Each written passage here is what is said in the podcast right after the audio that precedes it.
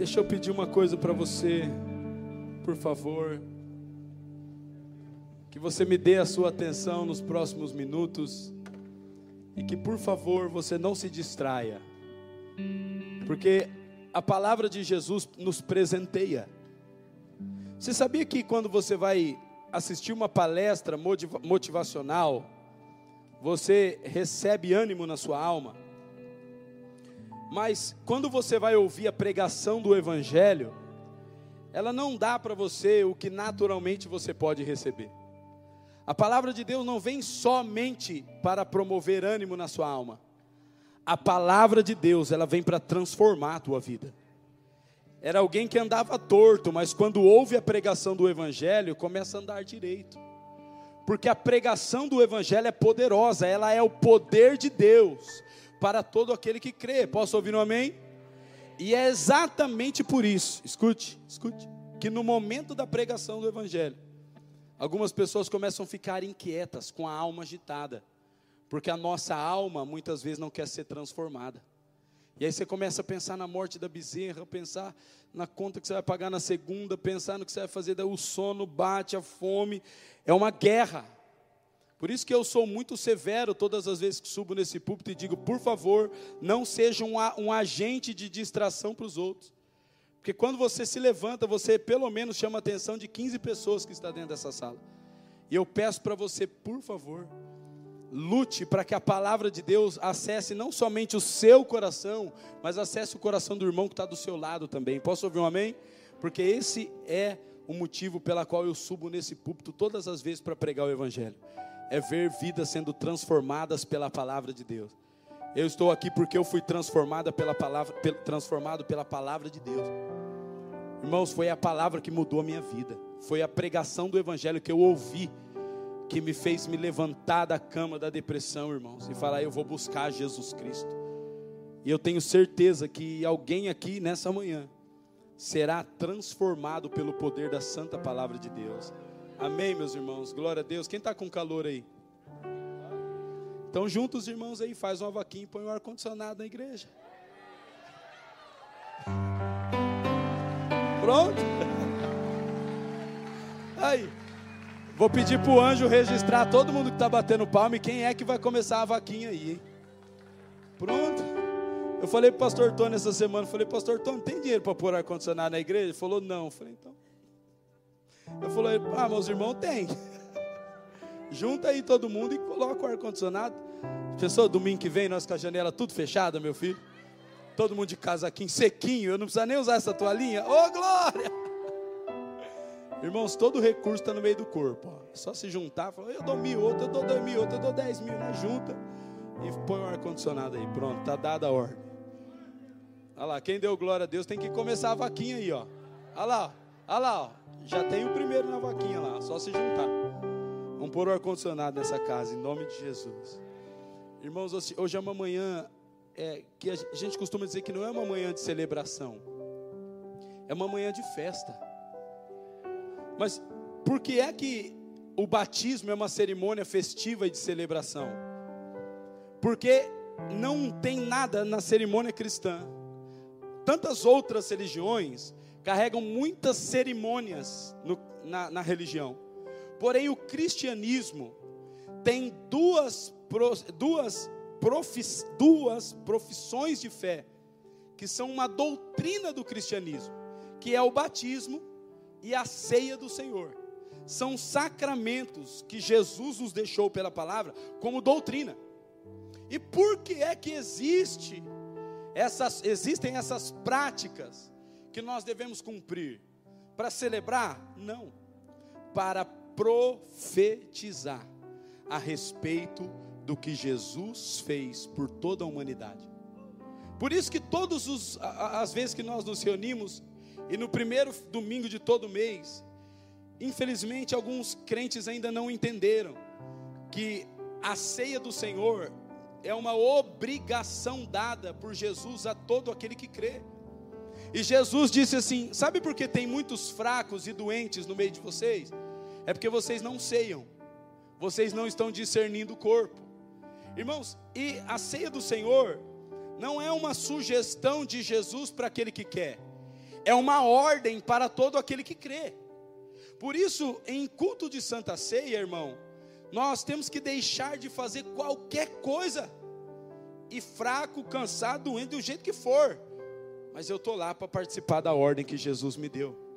E algumas pessoas, escute, que se distraem desse mandamento e deixam de ceiar, dentro de pouco tempo começa a estar enfermo emocionalmente, mentalmente, vai perdendo a fé, porque deixa de cumprir a ordem que Jesus deu.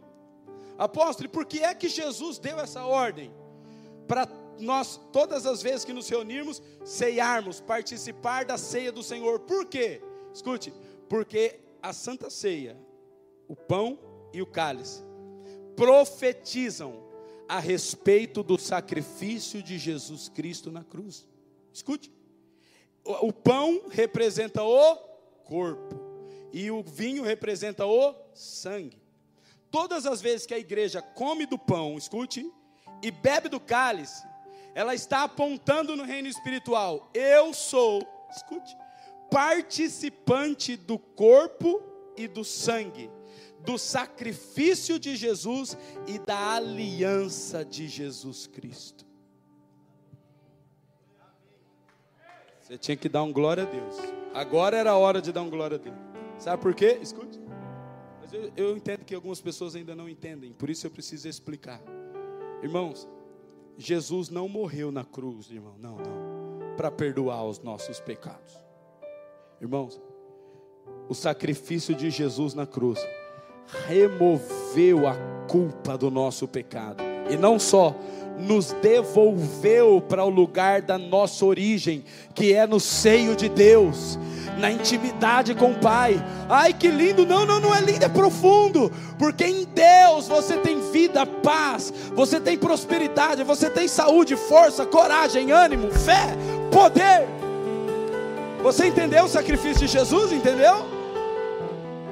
Perdoou os meus pecados, aleluia. Não! Ele removeu a culpa e te devolveu para o seio do Pai. E no seio do Pai, irmão, você pode desfrutar daquele que o Pai é. E todos os atributos de Deus, escute, começam a ser liberados para você. Apóstolo, por que, que tem alguns fracos e doentes na fé que esmorecem? Por quê? Porque a fé é limitada. Eles acreditam que o sacrifício de Jesus veio só para perdoar pecado e não foi. Ai, graças a Deus, estou perdoado. Escute, e para muitos, Jesus Cristo é só o Salvador, mas não é o Senhor. É aquele que salva você dos pecados, mas não é o Senhor que governa a sua vida.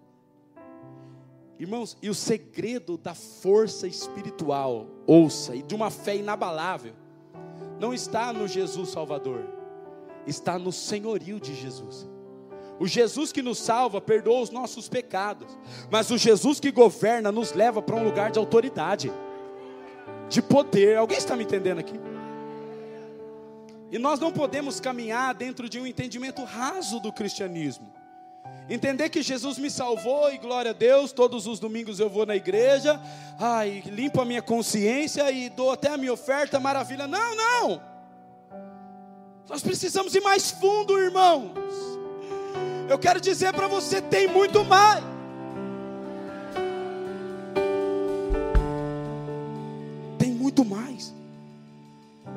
Que Jesus quer promover, ouça, não é um filho salvo. O que Jesus quer promover é um filho que governa com ele. É alguém que entendeu que a salvação é só o primeiro passo da fé. Vocês que vão se batizar, com certeza ouviram isso ou, coisas semelhantes no curso de batismo. Porque a salvação é a porta de entrada, pastor Edson. É só o primeiro passo. Mas irmãos, a partir daí tem muito mais. Tem um Senhor que te chama e fala assim: Bom, já removi o peso da culpa. Agora deixa eu dar poder para você. Deixa eu dar fé para você. Deixa eu dar coragem para você. Irmãos, o que o mundo está tentando promover na carne, Jesus Cristo dá no espírito de graça, o ânimo, a força, a coragem, o vigor.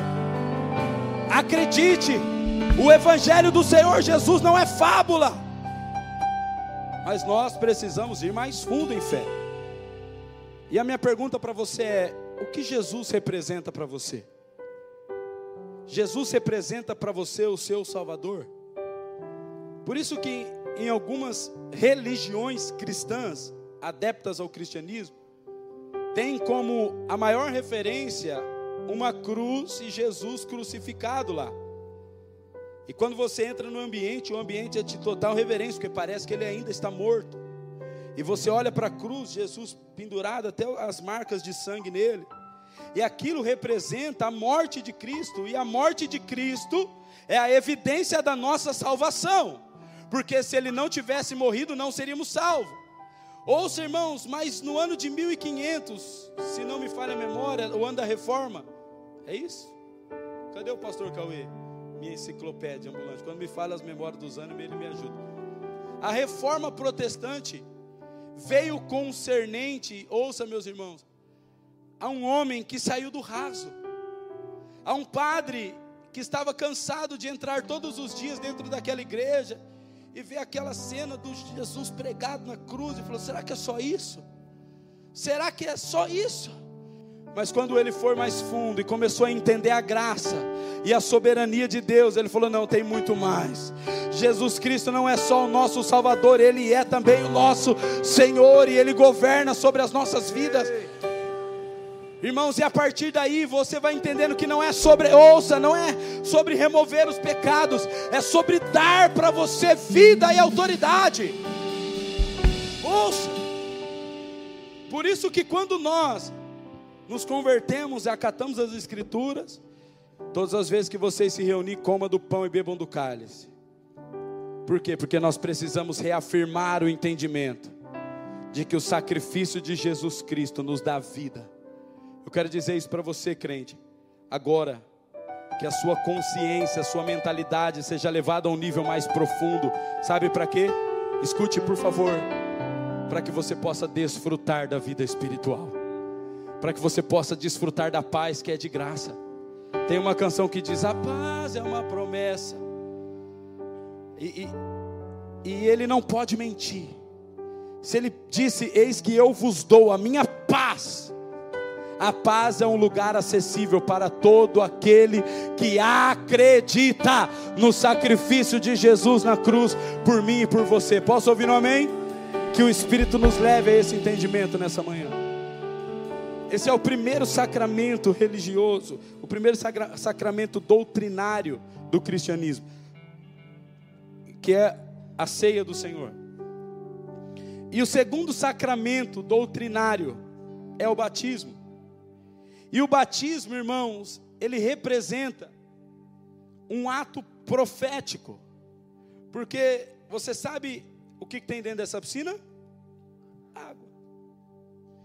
Mas você sabe o que tem na água? Água. E sabe o que, que vão acontecer com aquelas pessoas que desceram aqui na água? Vão se molhar. Tudo o que importa é o que está determinado dentro do coração de todos aqueles que farão esse ato. Porque o, simplesmente deitar numa piscina e sair molhado não transforma a vida de ninguém.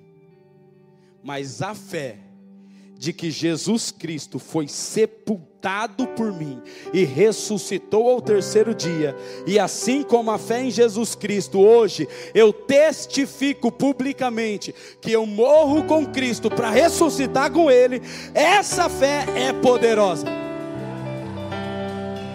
É isso que faz a diferença. É a fé em Jesus Cristo. A fé no sacrifício do Cordeiro.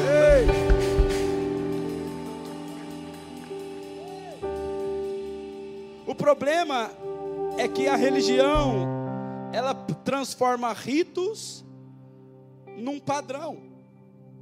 Isso aqui pode, irmão, 100 pessoas que se batizar, 30 pode só se molhar. Porque o que importa é o que determina o meu coração, é onde está a minha fé. Você que já foi batizado, precisa entender que o que você fez é um ato que declara publicamente a fé. Ouça, Jesus disse assim: Aquele que me confessar diante dos homens, eu confessarei diante do meu Pai. O que Jesus está esperando de cada crente? Uma confissão pública. Por quê? Porque eu não sei o que está no coração de ninguém. Eu não sei o que está no coração da minha esposa, que dorme do meu lado todo dia. Eu não consigo saber o que você está pensando, desejando ou sentindo. Alguém aqui tem essa capacidade? Hã? Só existe um que tem, que é o Senhor Deus. Porém, deixa eu te explicar o que é justiça. Ninguém pode chegar diante de Deus e Deus falar, salvei esse, todo mundo falar, por quê? Ninguém sabe se ele creu ou não creu, só o Senhor que sabe. O Senhor conhece o coração de todo mundo, escute. E quem já ouviu aquela frase? Não, Deus conhece o meu coração. Hã? Realmente, Deus conhece o seu coração. Mas o que valida o que Deus conhece é aquilo que os outros conseguem ver. Entendeu? Não, Deus conhece que o meu coração é bom, mas se as pessoas que estão ao seu lado não estão vendo essa bondade, essa bondade não é válida. Está entendendo? Eu sou misericordioso. Deus conhece o meu coração, mas se as pessoas não estão vendo essa misericórdia, a sua misericórdia não é válida. Por isso que Jesus diz assim: tudo bem, eu conheço o coração daqueles que verdadeiramente creem, mas aqueles que verdadeiramente creem com o coração vão testificar dessa fé publicamente. Aí ele diz: Você acredita que Jesus Cristo é o Senhor da sua vida? Sim, então batiza-se. Então se batiza. E é o batismo, é a testificação da fé. Diga comigo: o batismo, diga, é a testificação da fé. Alguém que não é batizado não pode dizer que crê em Jesus Cristo. Porque se você crê em Jesus Cristo, você precisa testificar isso com a fé. Por isso que a ordem do livro de Mateus capítulo 26 ou 23, se não me falha a memória, diz: Todo aquele que crê e for batizado será salvo. A condição não é só crer, a condição é crer e for batizado, e ser batizado. Romanos capítulo 10, versículo 9. A condição da salvação também é explícita em duas condições. Eu vou mostrar para você como a salvação e a Bíblia é inerrante e é poderosa. Diz assim: se confessar, se com teu coração crer, se com tua boca confessares que Jesus é o Senhor, e no teu coração creres que Deus o ressuscitou dentre os mortos, será salvo. Vou repetir, Romanos 10, 9. Se com tua boca confessares Jesus como Senhor, primeira condição. Segunda condição, e no teu coração creres que Deus o ressuscitou dentre os mortos, será salvo. Por quê? Porque não dá, irmãos, para crer com o coração sem confessar com a boca. Eu creio. Mas se você não confessa, a tua fé é irrelevante. Então, por que é que o ladrão da cruz foi o primeiro a ser salvo, a entrar, a ser entronizado na eternidade? Por quê? Jesus disse para ele: Ainda hoje mesmo estarás comigo no paraíso. Por quê? Porque quando ele estava na cruz, o ladrão de um lado começou a criticar a Jesus. Só que o outro ladrão, o que foi salvo, olhe para mim para você ver como a Bíblia é maravilhosa. Olhe para mim, olha para Jesus e diz: Senhor, o que, que ele fez? Confessou que Jesus Cristo era o? Hã? Ele olha para Jesus e diz: Senhor, lembra-te de mim quando entrares no teu reino.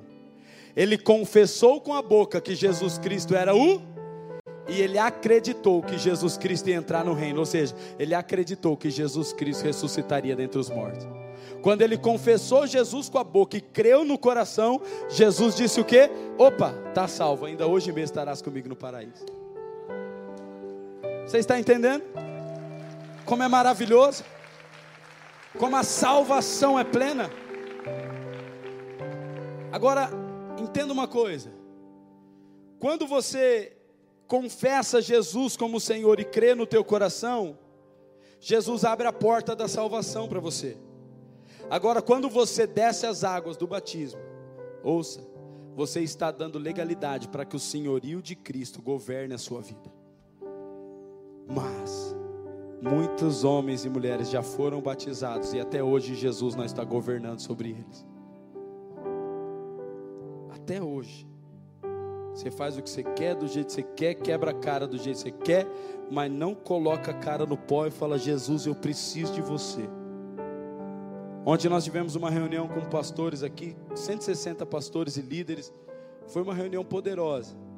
E o que mais marcou a minha vida aqui ontem foi ver pastores que estavam prostrados no chão e uma palavra que disse: o pecado não derruba a vida de ninguém.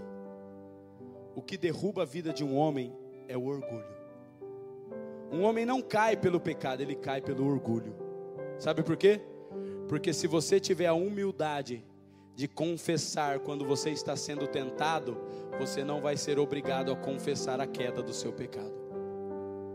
Muitas pessoas hoje em dia, irmãos, estão sendo afetados com um vírus, que não é coronavírus, que não é Covid-19. Sabe qual é o maior vírus que está afetando a nossa geração?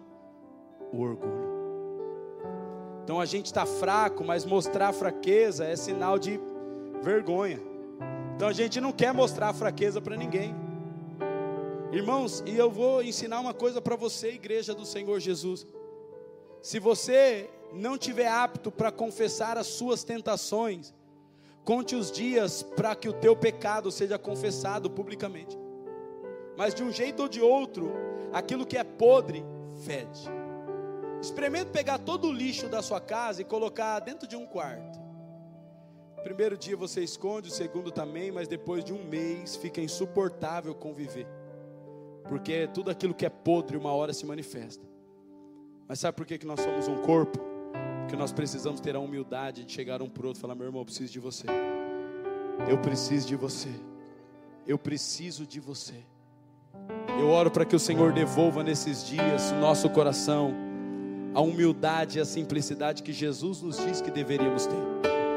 Porque é esse orgulho que tem promovido uma resistência ao senhorio de Cristo. Crente, olhe para mim, por favor. Jesus não quer salvar você e levar você para a eternidade só.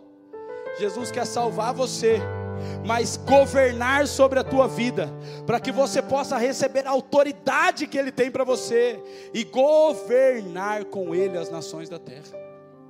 Acredite, mas para que Jesus possa ser o seu Senhor, você tem que levantar da cadeira do trono e dizer: Jesus, senta, esse lugar é seu.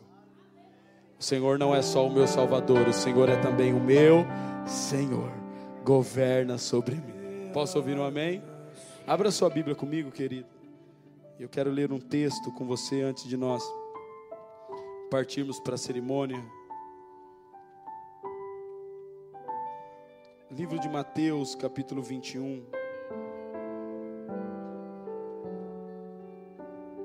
Espero que você aprenda isso, entenda.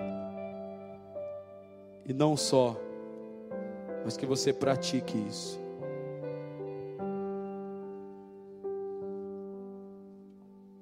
Mateus capítulo 21.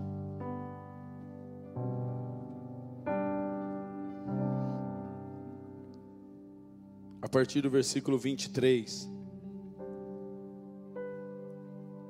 Diz assim: Tendo, tendo Jesus chegado ao templo, estando já ensinando, acercaram-se dele os principais sacerdotes e anciãos do povo, perguntando: Ei, com que autoridade fazes essas coisas? E quem te deu essa autoridade? Escute, preste atenção, versículo 24.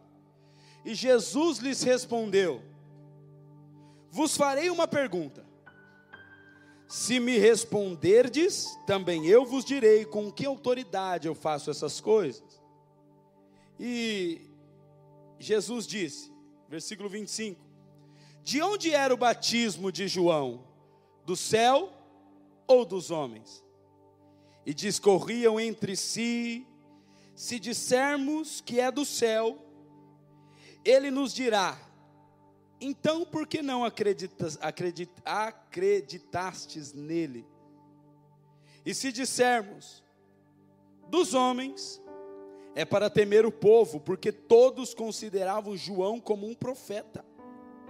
Então responderam a Jesus: Não sabemos. E ele, por sua vez, respondeu: nem eu vos digo com que autoridade eu faço essas coisas. Irmãos, Jesus estava ensinando no templo, olhe para mim, Jesus estava curando enfermos, expulsando demônios, e os fariseus religiosos chegaram para Jesus e falaram assim: Nós queremos saber da onde vem essa autoridade. E Jesus disse assim francamente: se você souber da onde vem o batismo, você vai descobrir da onde é que vem a autoridade. Jesus falou: se você, eu vou fazer uma pergunta para você. Porque tem coisa que nós não estamos aptos para saber, porque nós estamos ignorando outras. E Jesus falou assim: você quer saber de onde vem a autoridade, mas você nem entende de onde vem o batismo. E Jesus falou: tá bom, eu vou fazer uma pergunta para você. Você quer saber de onde vem a autoridade? O batismo de João é da terra ou do céu? É dos homens ou é do céu? E os fariseus começam a questionar e falam assim: se a gente disser que é do céu, ele vai questionar a gente, por que é que a gente não crê então e não foi batizado? Se a gente falar que é da terra, o povo vai apedrejar a gente, porque João era um profeta do céu. E eles dizem: a gente não sabe de onde vem o batismo. E Jesus falou: se vocês não sabem de onde vem o batismo, também não está apto para saber de onde vem a autoridade. Eu preciso que a igreja do Senhor Jesus dessa geração descubra que o batismo não é uma cerimônia religiosa, é um ato profético da ressurreição de Cristo, da remissão dos pecados. Porque escute, o entendimento das pequenas coisas é que vai nos dar legalidade para entender as coisas profundas, Ed. Então eu quero conhecer o Jesus que se assenta no trono, mas eu não quero me submeter à ordem de um pastor da minha igreja. E Jesus fala assim: Mas se, como é que você vai receber a ordem do Jesus que está no trono, se você não consegue obedecer a ordem do teu patrão que paga o seu salário? E a gente clama: Senhor, eu quero o teu governo, a tua glória. E Jesus fala: Mas são fases que você não pode pular. Se você quer descobrir as poderosas manifestações do reino espiritual, não se excuse de entender as práticas comportamentais que Deus espera de um crente naturalmente. Escute. E o próprio João disse de onde que vinha o batismo dele. João deixou claro de onde vinha o batismo dele. E João, quando estava batizando, disse para todos os seus discípulos: Eu batizo vocês com água, mas vem um após mim. Vem um após mim. Alguém sabe o nome desse um? Vocês estão sabido. Então fala mais gostoso. Qual que é o nome dele? Jesus. E João Batista falou: tem um que está vindo aí. Presta atenção aqui, por favor, irmão, não perde não. Jesus falou: tem um que está vindo aí. Ele batiza vocês com o Espírito Santo. Ele batiza vocês com fogo. João Batista estava falando assim: o meu batismo é o batismo da terra, que representa as coisas que estão de vir do céu. João Batista disse: Eu batizo vocês com água, para confissão de arrependimento. Mas isso é só o começo. João Batista disse: Isso é só o começo. Eu espero que vocês que vão se batizar hoje, Rick, entenda da forma correta. Isso é só o começo. Hoje eu vou batizar vocês com água. Mas tem um que é maior do que eu, que eu não sou digno nem para desatar a sandália dos pés. Ele batizará vocês com o Espírito Santo e com fogo.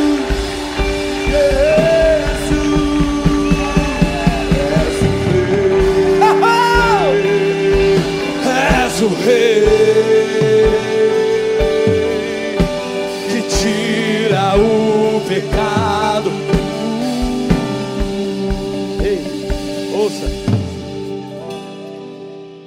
Você não entende isso? Jesus está falando assim: você nunca vai entender autoridade sem entender batismo. Jesus deixou para nós um enigma, pastores. Ele falou assim: você quer entender de autoridade? Você precisa entender que você tem que testificar na terra, receber do céu para ter revelação da minha autoridade. Ele falou: Eu quero saber do batismo do céu e do batismo da terra. E eu e você estamos sendo negligentes nisso durante a nossa caminhada. Eu mesmo me batizei quando eu tinha 13 ou 14 anos, porque a minha mãe falou que se eu não me batizasse, ela ia me dar uma surra. Porque todo domingo eu estava na igreja, a vida eu cresci na igreja. Eu não via a hora de acabar o culto para ir comer um x-salado na padaria da Marlene, toda vez. Mãe, nós, hoje o pregador, o pastor está falando muito, acaba logo para nós ir comer um x-salada. E deu, ela falou, agora você vai batizar. Eu falei, não, não vou não, vai batizar. Aí, tá bom, aí fui lá, fiz o curso de batismo. Aí batizei. E o batismo que eu fiz era um batismo por aspersão, era um batismo que não tem referência bíblica. É um batismo que é usado em ocasiões especiais, não por doutrina cristã. É o batismo que molha-se a mão nas águas e asperge na cabeça, que só representa as águas. Mas o batismo bíblico que nos dá referência é o de Jesus que desceu ao Jordão, é o de Filipe que batizou o eunuco imergindo as águas. Então a imersão é o batismo fundamental. A aspersão é um batismo prático em ocasiões especiais. Eu fui batizado por aspersão. Só que depois de uns dois, três anos eu me converti. Eu falei, rapaz, eu não acredito que essa aqui que era o batismo. Eu batizei, não sabia de nada. Por isso que Deus nos dá condição, como o pastor Cauê tem dedicado a vida dele, para instruir os irmãos que vão se batizar. E meu filho, você está de parabéns, o seu trabalho é exímio. O zelo que o pastor Cauê tem, preparou a apostila, imprimiu, escreveu, nós compartilhamos todos os textos, base bíblica, desenvolvemos a apostila, deu aula para os batizados, e é chato, né, irmão? Fica no pé ou não fica? Amanhã tem aula, hein? Ó, não falta. E se falta, ele fica bravo. Ele não fala, mas fica, eu sei. Depois ele chega para mim e fala, irmão, disse que não podia vir, que saco. Zeloso. Sabe por quê, irmão? Para não correr o risco de alguém fazer algo pelo um ritual religioso. E nunca mais entender a autoridade de Jesus, porque não entendeu nem do batismo. Isso aconteceu comigo. E quando eu entendi o que era batismo, irmão, eu falei, meu Deus do céu. E eu tive a oportunidade de ir lá em Israel. Estando lá em Israel, eu fui batizado no Rio Jordão imerso. Quando eu saí das águas, eu falei: Senhor, hoje eu fiz isso consciente. E que eu estou representando a morte e a ressurreição de Cristo, a remissão dos meus pecados e a nova vida para a eternidade. Só que você precisa entender que isso aqui, pessoal, vocês que vão se batizar, isso aqui aponta para o que você tem que viver depois das águas. Ah, mas os meus pecados vai ficar na água. Vai não, irmão. Quando você levantar das águas, o seu pecado vai ficar. Não vai não. Os seus pecados ficou lá na cruz, não vai ficar aqui na água. Já foi mais longe. Vamos com os pecados, os pecados ficaram lá na cruz. As águas representam essa lavagem do pecado. Mas nós precisamos entender que depois daqui, irmãos, eu preciso sair das águas. Falar, isso foi só o batismo da terra. Agora eu preciso buscar o batismo do céu. Eu quero o batismo com o Espírito Santo e o batismo com fogo. Cristão, olhe para mim. Esse batismo não pode transformar a sua vida. Não, mas olhe para mim. Aquele batismo faz de você uma nova criatura todo dia. Acredite, todo dia. Todos os dias que o Espírito de Deus desce sobre ti, ele arranca alguma coisa e acrescenta alguma coisa. Todas as vezes que o Espírito vem sobre ti, ele arranca alguma coisa, ele acrescenta alguma coisa. E esse batismo, esse batismo é a testificação disso. Mas o que você tem que buscar todos os dias é o batismo com o Espírito Santo e o batismo com fogo é o batismo com o Espírito Santo e o batismo com fogo, escute, que vai dar para você a dimensão da autoridade que o nome de Jesus tem. Ponto da sua família não ser mais a mesma, aonde você pisar a planta dos seus pés, o poder do Espírito Santo se manifesta, e eu vou pregar essa palavra até o último dia da minha vida, porque o Evangelho é o poder de Deus para todo aquele que crê. Jesus Cristo foi rasgado na cruz para liberar o Espírito Santo sobre a igreja. O Espírito Santo, o Espírito Santo.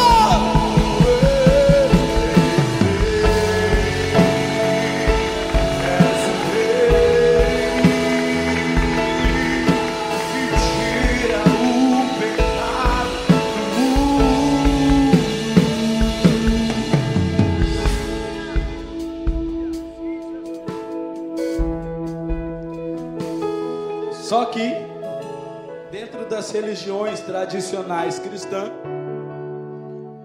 isso tornou-se um sacramento religioso. Apóstolo, por que, que nós não batizamos crianças? Já te expliquei. Para que ela não chegue depois, com 17, 18 anos, e fale: Puxa vida, nem. O que, que eu fiz? O batismo, eu já te expliquei, as águas só molha a roupa da gente. O que faz a diferença é a fé do coração. Qual que é o nível de fé que uma criança tem quando nasce? Hã? Irmão, assim falando do termo mais grotesco e natural. Seria desrespeitoso eu fazer com meu filho, que ele nem sabe o que eu estou nem quer. Você batizou, meu pai me batizou e nem sei o que é isso. O batismo, segundo a Bíblia, precisa ser uma confissão do seu coração. Por isso que o batismo de criança não tem relevância no reino espiritual. Tem relevância dentro da tradição religiosa. Dentro da tradição religiosa é bem-vindo. No reino espiritual e na fé, zero. Por isso que se você foi batizado quando criança, você ainda não entendeu que o batismo é uma confissão daquilo que você crê, você precisa decidir por ele. Você tem chance, porque você ainda está vivo, de confessar sua fé em Jesus Cristo publicamente, por livre, espontânea vontade. Por isso que o batismo de criança não é válido, porque ela não sabe decidir. Você faz por ela, por tradição e religião. Mas isso tem poder? Ah? Por isso, irmãos, que eu quero dizer uma coisa: alguém que anda debaixo do jugo da religião nunca vai conhecer o senhorio e a autoridade de Jesus. Alguém que anda debaixo do jugo da religião nunca vai conhecer o poder de Jesus. Pode conhecer a salvação, pode conhecer a, a, os Jesus Salvador, mas alguém que anda debaixo do jugo tradicional da religião nunca vai ter acesso a conhecer o senhorio poderoso de Jesus, porque o senhorio poderoso de Cristo só está acessível a todo aquele que crê, a todo aquele que crê. Posso ouvir um amém? Então eu quero orar com você nessa manhã. Você se coloque em pé para que essa fé seja cravada em nosso coração e nós possamos ir mais fundo nessa manhã não somente do batismo da terra, mas com o batismo que vem do céu, o Espírito Santo e com fogo. Coloque a mão no seu coração, querido, por favor. Eu quero que você comece a falar com Jesus aí onde você está. Você que já é batizado, eu quero que você feche os olhos e lembre do dia do seu batismo. Eu quero que você volte lá no dia do seu batismo e que você possa reafirmar que naquele dia você confessou publicamente que Jesus Cristo remiu os seus pecados. Faça isso, irmãos. Obedeça ao ambiente. Feche os seus olhos, coloque a mão no teu coração. Vá lá no dia do seu batismo e começa a reafirmar a tua fé.